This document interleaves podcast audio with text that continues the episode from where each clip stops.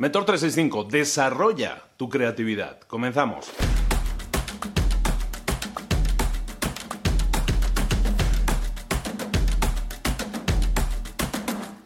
Los grandes enemigos, probablemente el gran enemigo del desarrollo, el gran enemigo del éxito, normalmente es el estar o el mantenerse en tu zona de confort. Es impresionante la cantidad de empresas, la cantidad de personas, la cantidad de ejecutivos que llegan a un determinado estatus, un determinado nivel, hacen las cosas de una determinada forma y entonces ya no lo quieren cambiar. Ya hemos eh, decodificado cómo tenían que hacerse las cosas, ya no vamos a cambiar. Y cualquier nueva idea que presentas normalmente se recibe con escepticismo se, niega uno a aceptar cosas nuevas es brutal, pero ese es el gran enemigo del éxito.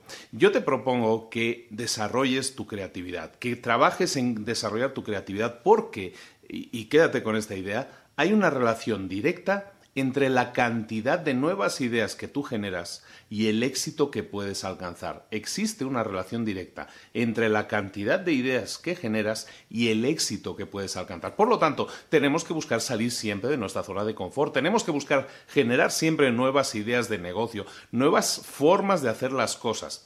Eh, consejos en este sentido. Te, doy varios consejillos. Uno, siempre que tengas algo que más o menos está funcionando y dices, bueno, esto no está mal, ¿por ¿por qué hacer las cosas diferente? Siempre busca la manera de hacerlo mejor más rápido o más económico. Siempre pregúntate, ¿cómo puedo hacerlo mejor? ¿Cómo puedo hacerlo más rápido? ¿Cómo puedo hacerlo más económico? Todas esas cosas son cosas que si tú te las preguntas te van a generar nuevas ideas y esas nuevas ideas van a hacer que efectivamente consigas un producto que se haga más rápido, que sea mejor o que sea más económico a la hora de hacerlo. Y eso va a hacer que generes más beneficios, eso va a generar a lo mejor que, que reduzcas gastos.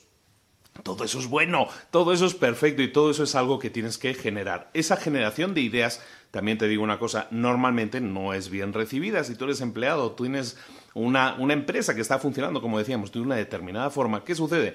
Pues que los cambios que tú propones no siempre se reciben bien. Como te decía, a la gente le gusta estar en esa zona de confort. ¿Y por qué? Pues la verdad es que a la gente le cuesta aceptar nuevas ideas. Necesita su tiempo. Si esto te sucede a ti, si tú tienes una nueva idea, no intentes imponerla, siempre preséntala como una opción. Hay una frase mágica que es ¿Qué opinas de esto? El, qué opinas da, da, incita al diálogo, por decirlo de alguna manera, ¿no? Empieza a presentar tus ideas de esa manera. Oye, se me ha ocurrido, he estado pensando cómo podríamos reducir los gastos en la empresa y se me ha ocurrido esta idea. Quisiera que a lo mejor la valoráramos. ¿Tú qué opinas? ¿Qué opinarías de una idea así?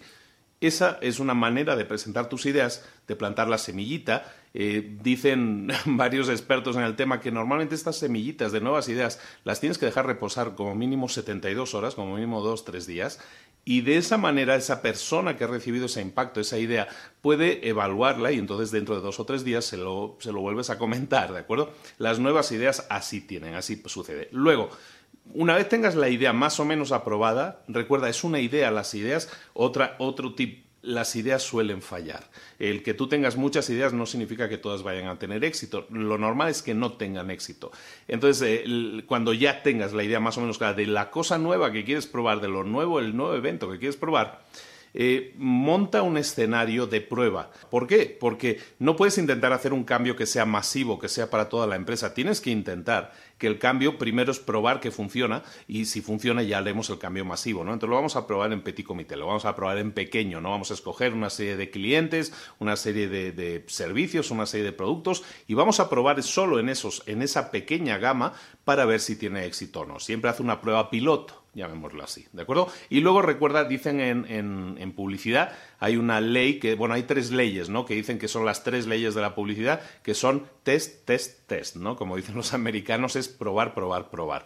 Todo se trata de probar, nunca vas a acertar a la primera, es muy difícil acertar a la primera, muy poca gente lo hace, entonces ve con esa expectativa de que vas a hacer algo y la primera vez no te va a funcionar, pero lo que estás haciendo es probar, estás probando, a lo mejor tienes que hacer una nueva iteración, un nuevo cambio, algo algún ajustillo lo tienes que hacer, bueno, pues igual que en la publicidad, probamos, probamos y probamos hasta que encontremos el, el código y funciona. Y si hay ideas que no funcionan, no es un fracaso, es un aprendizaje, estamos intentando hacer mejoras.